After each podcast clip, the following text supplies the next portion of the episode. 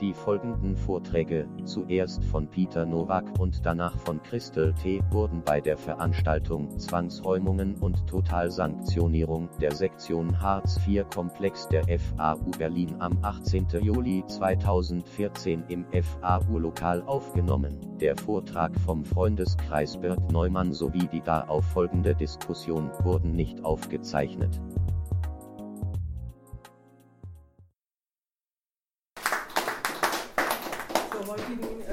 Veranstaltung äh, Zwangsräumung und Totalsanktionierung. Ich bin Anne und werde heute moderieren. Äh, Veranstalter ist äh, äh die Sektion Hartz-IV-Komplex der FAU. Also wir wenden uns besonders an Erwerbslose und Aufstocker.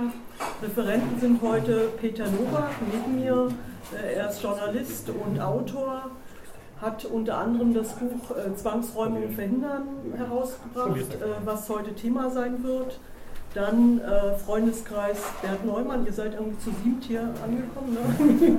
okay, ihr könnt euch ja nachher nochmal kurz äh, vorstellen äh, zu Totalsanktionierung in euren äh, Aktivitäten.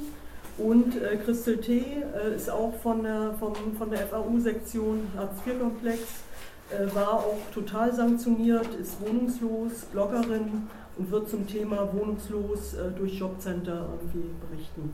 Ja. Ja gut, dann Peter.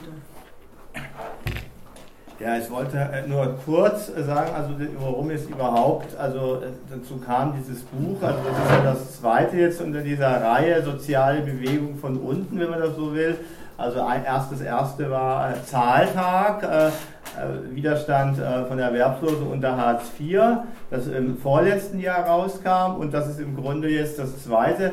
Äh, das, aber das, das Gemeinsame ist eben, das geht um Kämpfe, um Alltagskämpfe, die oft in den Medien, was ich als Journalist ja auch mitkriege, gar nicht wahrgenommen werden. In Medien wird ja nur wahrgenommen, wenn es von Großorganisationen, sprich Parteien und Gewerkschaften ausgeht oder eben irgendwelche Massen oder irgendwelche Demonstrationen oder so ist. Aber äh, was meistens in Medien unter dem Radarschirm bleibt, sind eben die Alltagskämpfe, sowohl historisch als auch in der Aktualität. Und genau darum ging es mir, also geht es mir eigentlich bei beiden Büchern.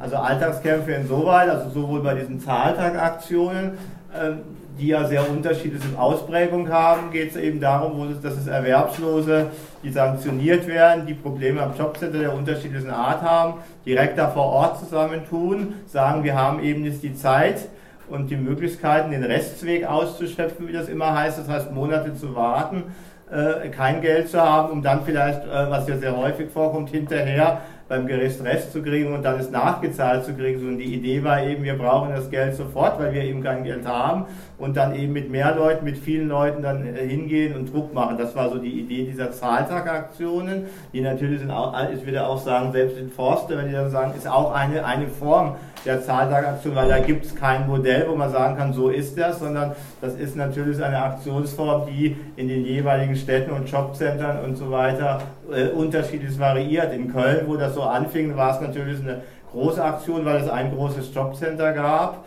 äh, und immer noch gibt, wo dann oft Hunderte warten. In anderen Städten sind natürlich andere Bedingungen und da muss man es variieren. Und genauso war eben diese Idee bei dieser Zwangsräumungssachen. Äh, das Gemeinsame bei beiden, das war mir eben auch immer wichtig zu betonen, ist eben erstmal, dass die Leute, die das machen, die zu, einer, zu einem Zahltag gehen, die sich daran beteiligen oder die sich gegen Zwangsräumungen wehren, die müssen eben erst schon zwei, zwei wichtige Schritte machen, bevor sie in die Öffentlichkeit gehen. Einmal müssen sie eben äh, die äh, sozusagen die Scham überwinden, nämlich die Vorstellung, sie sind selber schuld dass sie jetzt Schulden haben, dass sie, dass sie ihre Miete nicht zahlen konnten, dass sie Probleme mit dem Jobcenter haben, dass sie die Wohnung verlieren sollen, weil es gesellschaftlich noch, noch immer so ist, bis weit auch in die Kreise, also äh, nicht nur in der öffentlichen Meinung, und, äh, sondern bis weit auch in, äh, in die Gesellschaft hinein, dass gesagt wird, du bist selber schuld, das ist sozusagen individuell, du bist jetzt mit dem Geld zurechtgekommen, äh, das ist deine Sache. Und das heißt, dann, äh, dann den Schritt zu machen und zu sagen, äh, ist, ist nicht ich bin schuld, sondern die Verhältnisse sind schuld und das Wäre ist dagegen ist ein ganz großer Schritt. Und der zweite Problem ist dann noch, dass es gerade bei diesen Zahltagaktionen ja immer so ist, dass die Leute sich gegen Räumungen wehren, wenn oft schon die ganzen juristischen Schritte ausgereizt sind. Das heißt, meistens ist es der Fall gewesen, dass es mindestens zwei Instanzen gab, die dann letztlich äh, äh für den Eigentümer ausgegangen sind, dass eben Gericht bis eigentlich gesagt wird, du musst raus. Äh, es geht, ist dann nur noch die Frage, still und heimlich, wie es ja tagtäglich geschieht. Äh, also es gibt tagtäglich überall, jeden Tag Räumungen. Die meisten Leute, wie gesagt, aus Scham und aus Angst, die, die gehen vorher raus, zu Verwandten, zu Bekannten, versuchen irgendwo runterzukommen. Da gibt es die unterschiedlichsten Möglichkeiten. Und äh, die Leute, die dann sagen, nein, sie bleiben drin und sie wehren sich dagegen, die müssen dann natürlich auch noch neben dieser Überwindung der, der, der eigentlichen Scham und der, dieses Schuldgefühls, das ihnen eingeredet wird, auch noch damit äh, konfrontiert werden, dass sie, dass sie das dann ins Unrest setzen, dass ihnen dann gesagt wird, hier, es gibt einen Gerichtsbeschluss, äh, das ist nicht legal, was du machst. Und die dann sozusagen auch natürlich äh, unter Umständen auch mit Repressalien der unterschiedlichsten Art äh, zu rechnen haben, bis hin Anklagen wegen Hausfriedensbruch und dies und das. Und äh, ich meine, das äh, Symptomatische war ja, wie dann eben so eine Angst überwunden ist, wo dann diese Familie Gülbol, die ist da ja auch, die ja sehr bekannt wurde, weil sie im, im, letzten Jahr eigentlich so der Auftakt war für diese Berliner Kampagne gegen Zwangsräumung, wo die auch in der Öffentlichkeit gegangen ist und gesagt haben, äh, nicht wir haben das Gesetz, das Rest verlassen, das Rest hat uns verlassen. Also wo die einfach gesagt hatten, das umgedreht haben und gesagt haben, für sie, das mag natürlich äh, von den gegenwärtigen Gesetzen legitim sein, diese Räumung, aber für sie und ihr Restempfinden ist es illegitim und das, äh, das ist der Grund, warum sie es wehren. Und ich denke mal, äh, also diese zwei Gesichtspunkte sind dann ganz wichtig, weil es ist natürlich ein viel kleinerer Schritt, an einer Demo mal teilzunehmen mit Hunderten oder Tausenden oder eben in so einem Alltagswiderstand mit genau diesen Konsequenzen, mit dieser Öffentlichkeit von Nachbarinnen und Nachbarn, von Bekannten und so weiter. Also dieser Schritt und dieser Einschnitt fürs Leben ist natürlich viel größer. Und äh, deswegen äh, denke ich, also ist es gerade umso wichtiger, so, solche Alltagswiderstandsbewegungen auch äh, mehr wahrzunehmen, äh, mehr die Hintergründe zu sehen. Und in dem Buch ging es mir auch darum zu zeigen, dass das ist, nicht, äh, ist jetzt nichts aktuell Neues. Das gab es allein in Berlin seit mindestens 150 Jahren. Das habe dann eben nochmal auf diese Blumenstraßenkrawalle, das war 1872, da ging es auch um Zwangsräumungen, damals in diesem aufstrebenden wilhelminischen Berlin, wo äh, damals gerade in der ersten Industrialisierung nach, nach den äh, deutsch-französischen Kriegen, wo Deutschland total wuchs und äh, auch Preußen an Bedeutung gewann. Äh, da, da, war ja hier die große Industrialisierung. Tausende Menschen strömten nach Berlin, lebten oft in äh, verelendeten Verhältnissen am Rande der Städte. Und äh, da gab es die erste, also da gab es immer wieder natürlich Zwangsräumungen, von denen heute auch gar nichts bekannt ist. Und eine Zwangsräumung wurde halt bekannt, weil sich da auch die Leute gewehrt haben. Die hat, das ist dann die ganze Straße, eben diese Blumenstraße, das ist zwischen Friedrichshain, in Friedrichshain war das, zwischen Friedrichshain und Kreuzberg, da gab es mehrtägige Straßenschlachten. Es wurde dann sogar das Militär eingesetzt und danach beruhigte sich die Lage. Erstes zeigte halt, dass es eben, wie gesagt, eine Tradition von Mieterinnenkämpfen gab. Da habe ich, äh, bin ich auch nochmal eingegangen auf die Geschichte der Weimarer Republik. Es gab sowohl um 1921, also bei dieser großen Inflationszeit, als auch am Ende der Weimarer Republik, bei dieser Weltwirtschaftskrise, da gab es äh, eben ganz große Mieterinnenproteste unter dem Motto erst das Essen, dann die Miete. Eben in einer Situation, wo eben viele Leute verelendeten, haben die eben ganz klar gesagt, äh, dass sie die Miete nicht mehr zahlen können und dass sie eben äh, Mieterinnenräte aufgebaut hatten und dann eben äh, gefordert haben, also sie haben die Miete verweigert und haben eben Moratorien gefordert. Das bezog sich also auf ganz viele Häuser in Berlin. Das ging eben 32, wurde das ganz stark bis in Januar 33. Das ist dann natürlich abgebrochen, als die Nazis an die Macht kamen. Es ist auch nicht mehr so klar, also die, so die letzten Wochen, wie das dann weiterging, da gibt es wenige Berichte, was natürlich sehr wahrscheinlich ist. Viele der Leute, die in diesen Mieterräten aktiv waren, waren natürlich auch äh, als äh, Gegner der Nazis bekannt und die hatten natürlich dann nach dem 30. Januar, mussten viele untertauchen oder eben sehr vorsichtig sein und hatten dann natürlich nicht mehr die Möglichkeit, äh, sich in solchen Kämpfen zu beteiligen.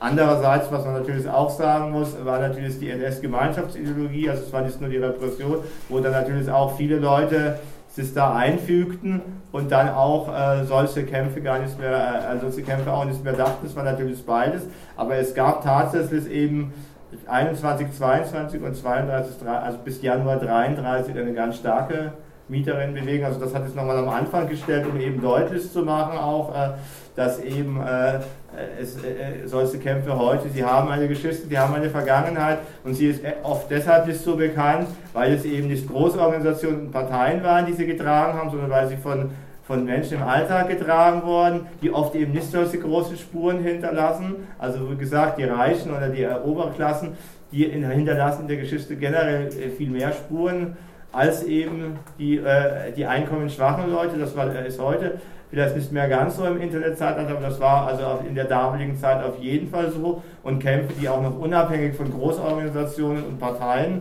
liefen, sind natürlich auch nicht unbedingt in den Archiven dieser Organisationen zu finden, weil die, es ist natürlich nur für Sachen äh, interessiert haben, die sie äh, entweder, äh, sagen wir mal, initiiert haben oder irgendwie versucht haben zu instrumentalisieren.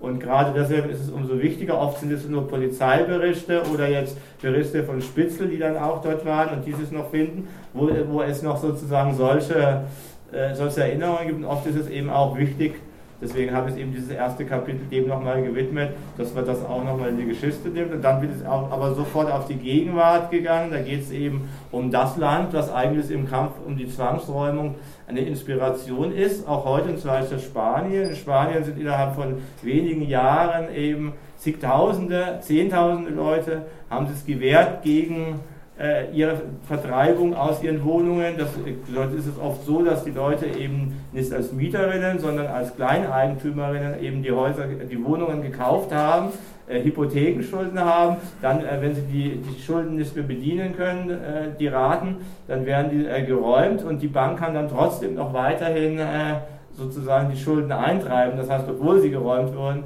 Und da gab es eben ganz starke Bewegungen. Mittlerweile gab es da auch erste Modifikationen, also einige Provinzen wie Andalusien oder, äh, oder eben Katalonien, wo eben äh, so, so, linksreformistische Regierungen sind, die haben mittlerweile darauf reagiert und haben da so Moratorien äh, erlassen, dass eben die Banken nicht mehr sofort räumen können. Das ist eine Folge dieser starken Bewegung gewesen. Mittlerweile gab es auch erste EU-Urteile, dass es zum Beispiel nicht rechtmäßig ist, dass Leute, die geräumt werden, trotzdem noch die Schulden weiterzahlen sollen. Das ist aber auch noch nicht die letzte Instanz. Das zeigt aber nur, wie eben solche Kämpfe, wenn sie eben stark sind, durchaus auch Einfluss in die reale Politik nehmen können, ohne dass die Bewegungen jetzt den Anspruch haben, es irgendwie als Teil einer Regierungskoalition oder einer Großorganisation zu sehen, was ja immer hier so die Diskussion ist, sondern dass sie ganz klar ihren Alltagskampf führen, eben einen solchen Druck dann auch ausüben, dass dann die Politik, auch die Justiz darauf reagiert, ohne dass jetzt das Ziel dieser Bewegungen ist, Einfluss auf eine Realpolitik zu nehmen. Das finde ich immer auch ganz wichtig, was ja hier oft diese Diskussion ist, Realpolitik oder außerparlamentarische, dass eben eine starke, selbstbewusste außerparlamentarische Bewegung dieses nicht irgendwie irgendwelchen Zwängen und irgendwelchen Logiken der Macht oder der Machtkonstellationen widmet, dass die viel mehr bewirken kann, indem sie nämlich einfach Machtfaktoren schafft, wo dann die, die staatlichen Instanzen, sagen wir, die Staatsapparate wie Justiz und so reagieren und eben aber diese Bewegung ihre Autonomie behält und es nicht in dieses Gefühl übergibt. Das ist eben auch ein gutes Beispiel in Spanien gewesen, ja. Und dann hat es eben, äh, also das ist ja bis heute eigentlich noch, also das ist jetzt noch immer durchaus eine starke Bewegung, die strahlt auch auf andere Länder aus. Es gab in Griechenland, das ist ja auch die Krise, also es ist ja auch äh, besonders fatal, dass die Leute dort auch oft äh, äh, die Bankenschulden nicht mehr zahlen. Dort ist es aber so, dass eben Räumungen bisher meistens verhindert wurden, weil es dort äh, so zu Moratorien gibt, weil eben äh, die Über Überlegung ist, wenn da noch äh, wieder neue Front aufgemacht wird für Widerstand, dann kann es da schnell wieder neue Krisenproteste entzünden. Es gab ja auch schon Demonstrationen vor solchen Banken. Im Frühjahr war das so, wo, wo es erste Räumungen geben sollte und dort ist es bisher so, dass dort äh, auf Räumungen verzichtet wird mit dem Kalkül, da könnte es ein neuer Widerstand aufbauen. Das haben die äh, Leute, die dort so in diesen Antikrisenprotesten sind, die Ende April ja auch hier waren und so am 1. Mai, die haben das auch genauso äh, nochmal gesagt, dass das der Grund ist, nicht irgendwie, dass die da menschenfreundlich werden, sondern dass die einfach einschätzen, die wollen da Ruhe haben und wollen da nicht noch eine neue, neue sozusagen Konfliktherde aufbauen. Deswegen wird da eben erstmal, äh, werden da Räumungen bisher verhindert. Was eben durchaus zeigt, dass die dann damit Einfluss nehmen können, auch in der Politik, ohne eben aber im realpolitischen Raum zu, zu agieren, was hier oft immer vergessen wird, wo immer diese beiden Sphären zusammengeworfen werden. Und wie gesagt, dann geht es halt vor allen Dingen um die relativ junge Geschichte der neueren äh, äh, äh, Zwangsräumungsbewegungen in Berlin. Da sind die Gülbols, äh, die ich ja schon erwähnt hatte, eigentlich ein ziemlich bekannter Fall, weil die eben sozusagen die ganze Familie an die Öffentlichkeit ging. Es gab dann zwei Räumungstermine. Erst bei der zweiten Räumung wurde dann, äh, also bei dem zweiten Räumungsversuch, ist es dann gelungen, da war aber sozusagen eine ganze, der ganze Stadtteil fast äh, den ganzen Tag abgesperrt. Es gab ganz starke Mobilisierung, es gab äh, große äh, Demonstrationen davor und danach. Und es gab danach auch immer wieder ähnliche Fälle, die natürlich nicht in dieser ganz großen Dimension äh, diese ganz große Dimension hatten, aber es war einfach so, dass durch diese, äh, durch diese Aktionen auch hier in den Medien, auch in allen Medien, auch in konservativen Medien darüber berichtet wurde. Und dass es auch äh, für Leute, die jetzt nicht in so Stadtteilen wohnen, wo es so einfach ist, gleich in Mieterläden oder irgendwie mit, mit so Aktivisten in Kontakt zu kommen, dass die äh, das auch mitgekriegt haben und dass es dann Möglichkeiten gab, zum Beispiel über die Kotti-Hütte, die ja am, am, am Cottbusser Tor da steht, dass es da eben niedrigschwelligen Kontakt gab, wo Leute, die vorher überhaupt nichts mit politischen Kämpfen zu tun hatten, die aber eben von, von einer Räumung betroffen waren, dann äh, Möglichkeiten hatten, sich zu beteiligen. Das bekannteste Beispiel war ja die, die Rosemarie Fließ, die letztes Jahr aus äh, Reinigendorf, die nach zwei Tagen nach der Räumung gestorben ist. Das gab damals auch einen ziemlichen Aufschrei. Und alle Parteien haben getan, als wenn sie jetzt besonders sehr groß empört waren. In Wirklichkeit war es aber so, so nach ein, zwei Tagen wurde dann in den Medien wieder berichtet, ja, da hätten ja die Behörden versagt, eigentlich hätte der sozialpsychiatrische Dienst wäre dafür zuständig, der hätte sich dann um eine Unterkunft kümmern müssen, aber das ist genau diese Methode, was Anne auch meinte, Psychiatrisierung und so weiter, wo dann versucht wird, äh, dieses Problem auf irgendwelche Behörden umzuwälzen, die dann irgendwie dafür sorgen, ja, die hätte ihre Wohnung verloren, aber sie hätte eine Notunterkunft gehabt, aber genau das war ja nicht ihre Entscheidung, was ist dagegen zu wehren, das hat sie auch im Video noch gesagt, sie hat es dann auch an anderen äh, äh, Protesten gegen andere Räumungen beteiligt. Das wird natürlich dadurch negiert, wenn dann äh, die Frage gestellt wird, wo denn der sozialpsychiatrische Dienst da, weil dann genau wieder versucht wird, äh, die ganze Angelegenheit in so eine Behördensache, dass es eben reibungslos über die Bühne geht, aber äh, an dem Fakt der Räumung hätte sich da nichts geändert. Die Psychiatrisierungsversuche sind dann natürlich nochmal eine, ein Sachen schärfer, weil dann natürlich den Leuten, die bereit sind, Widerstand zu leisten und das auch kundtun, also dann im Grunde unterstellt wird, also diese Psychiatrisierung, das heißt im Grunde wird damit natürlich versucht, genau diesen Widerstand, also nochmal auf einer ganz anderen Schiene, nicht nur über eine Repression, sondern über die Psychiatrisierung zu brechen, was ja nochmal eine größere Repression eigentlich darstellt, weil wie gesagt, äh, äh, so eine Psychiatrisierung teilweise ja äh, noch länger, also sagen wir, andauern kann als eine Strafe bei Gericht und äh, Leute, die sagen, sie sind nicht krank und das auch betonen, dann genau mit dem Argument dann ist rausgelassen werden, dass sie keine einst ihrer Krankheiten haben. Also das ist dann im Grunde nochmal eine besonders perfide Methode und von daher, ich glaube, in dem Fall war es dann ja auch so, dass die dann nach einem Tag äh, äh, freigelassen werden musste, aber da ist es halt auch nochmal umso wichtiger, dass man, dass man diese ganzen Strategien, die ja auch sehr unterschiedlich sind, die da auch angewandt werden, auch kennt und es ist da möglichst gegen Waffner zum Beispiel mit einer Vorsorgevollmacht und Schritten, damit eben gar möglichst verhindert wird, dass dann eben auf diese Weise mit Psychiatrisierung oder äh, solchen Sachen äh, versucht wird, eben Betroffene noch, auch nochmal auf diese Weise einzuschüchtern. Und äh, wie gesagt, ein weiteres Kapitel ging halt dann noch darum, weil am Anfang war es halt sehr deutlich, dass sehr viele Menschen mit migrantischem Hintergrund es waren, die im letzten Jahr ähm, äh, es ist gegen Zwangsräumung gewährt hatten. Da war dann einfach die Frage, ist das Zufall oder an was liegt das da? Das sind eben zwei Kapitel. Einmal von der Karen Türkmann, die nochmal sehr äh, genau untersucht, diese Problematik Wohnungspolitik und äh, Migration. Das war schon in den 50er, 60er Jahren bei der ersten Generation der Arbeitsmigrantinnen so dass es da Kämpfe um Wohnraum gab, dass teilweise italienische Arbeitsmigrantinnen in Wolfsburg und anderen Städten in ehemalige Zwangsarbeitslager, äh, die mussten dort leben. Das heißt, die waren dann zwar nicht mehr geschlossen, das heißt, die waren dann schon offen, aber das waren noch Häuser, die damals für Zwangsarbeiter in Nazizeit genutzt wurden, die dann einfach eben, die Zäune waren weg, aber die Einrüstungen waren da. Da haben dann teilweise eben bis in die 60er Jahre äh, äh, Arbeitsmigrantinnen gelebt, die haben sich dann auch dagegen gewehrt. Da gab es auch die ersten Kämpfe und es gab auch immer schon auch gegen italienische Leute rassistische Bemerkung, dass sie es ganz schwer hatten, äh, Wohnungen zu mieten außerhalb dieser Sache. Und äh, das war hat auch nochmal ein interessanter Exkurs, äh, weil ja sowas oft überhaupt nicht so bekannt ist, dass eben äh, so ein institutioneller Rassismus da auch noch weiter besteht. Mir war das halt nur daran aufgefallen, dass halt die Gilberts und die Wrotzengis und noch viele andere, dass es da oft auffällig war, dass gerade eben Menschen mit migrantischem Hintergrund sich da wehrten.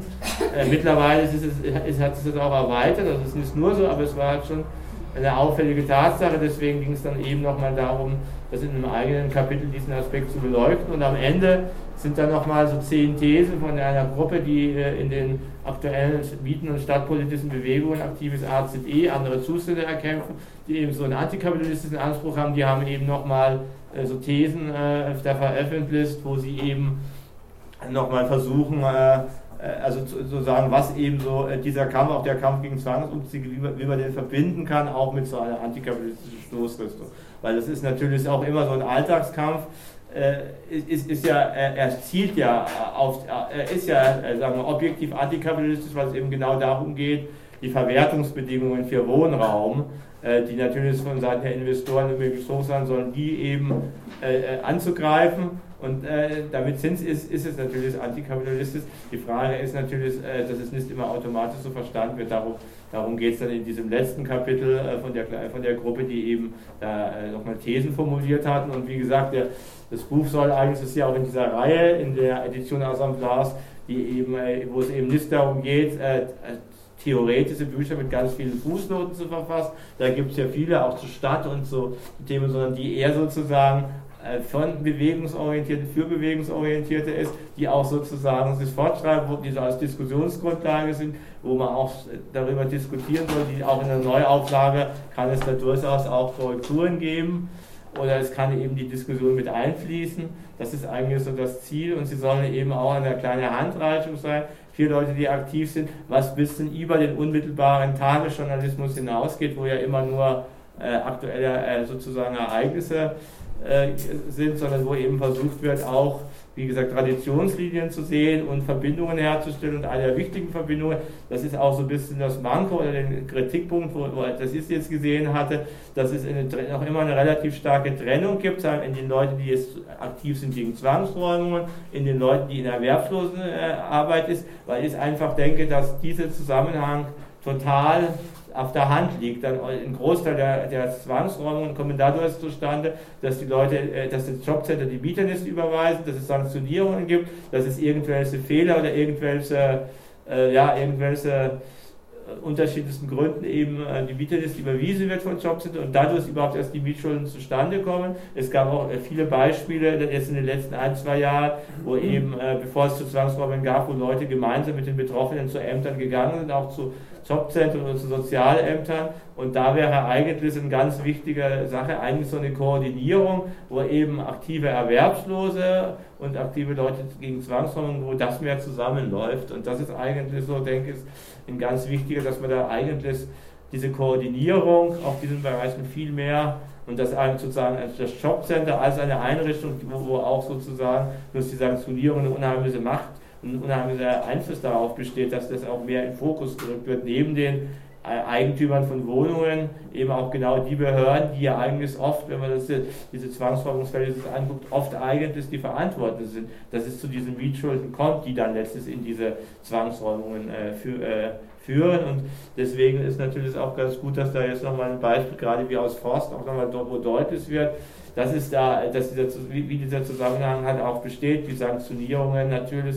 Mietschulden produzieren und wie natürlich äh, dann äh, eigentlich auch der Widerstand ist, da äh, verbinden müssen. Das ist eigentlich so ein bisschen, was mir da aufgefallen ist, dass das oft noch eben eher zwei Baustellen so sind, was es eher, äh, was es aber ja vielleicht ändern lässt. Da wird es das erstmal belassen und dann weitergehen.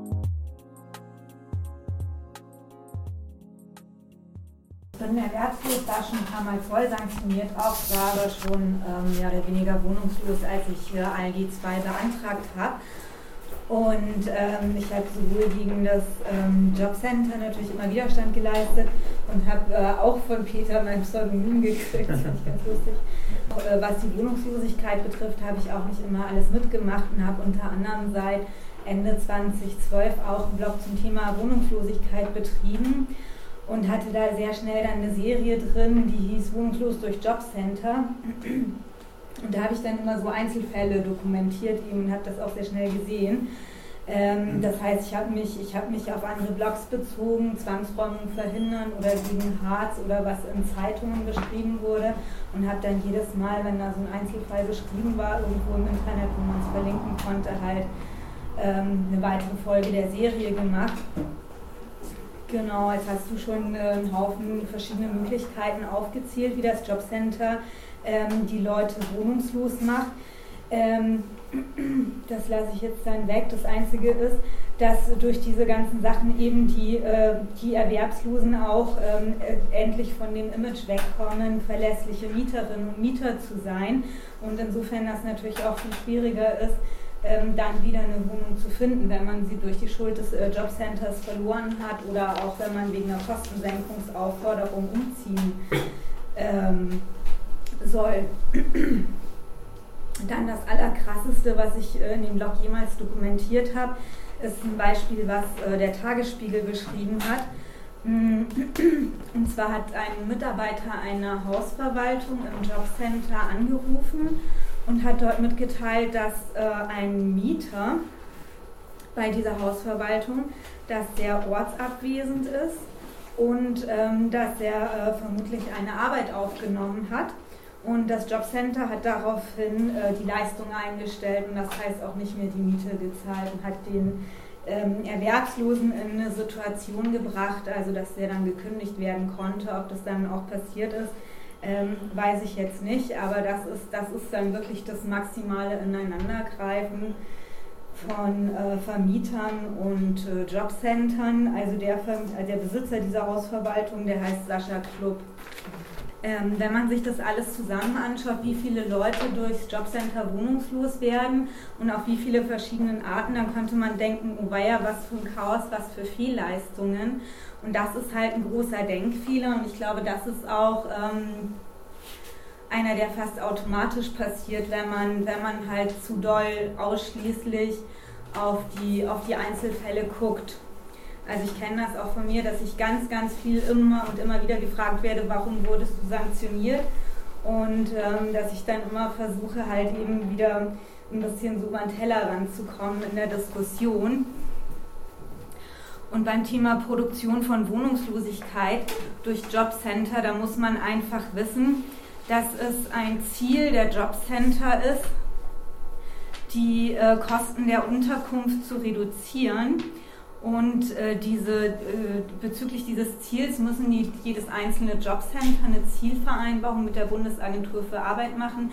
Die Bundesagentur für Arbeit muss da Ziele zur Reduzierung dieser Kosten mit dem Bundesministerium für Arbeit und Soziales machen. Diese Zielvereinbarungen werden monatlich nachgehalten und so weiter. Also da wird ein riesen Brimborium drum gemacht. Mm, und zwar deswegen, weil die Reduzierung der Kosten eine Maßzahl ist für die Verringerung der Hilfebedürftigkeit. Das heißt also, wenn jemand seine Wohnung verliert durch die Schuld des Jobcenters und das Jobcenter dann keine Miete mehr bezahlt, dann äh, wird eben auf aufgrund dieser Kennzahl gemessen, super, das Jobcenter hat jetzt von dem die Hilfebedürftigkeit reduziert. Das muss man sich echt, das muss man sich mal vor Augen halten. Mm, und das Jobcenter, die werden alle untereinander verglichen und das, äh, das Jobcenter, was halt möglichst viel die Kosten reduziert, das kommt in diesem Vergleich nach oben. Und das ist das allerwichtigste Ziel der Jobcenter, die Verringerung der Hilfebedürftigkeit. Und da besteht ein sehr, sehr großer Druck auch auf die Jobcenter, das so zu machen. Und da gibt es ein Gesetz, was diese Zielvereinbarung vorschreibt und was die Verringerung der Hilfebedürftigkeit vorschreibt. Und zu dem Gesetz gibt es dann eine Verordnung, die eben vorschreibt, ähm, dass die Verringerung der Hilfebedürftigkeit an dieser Kennzahl der Verringerung der Leistung gemessen werden soll. Genau, das wollte ich noch äh, dazu ergänzen. Okay, danke. Und dann ist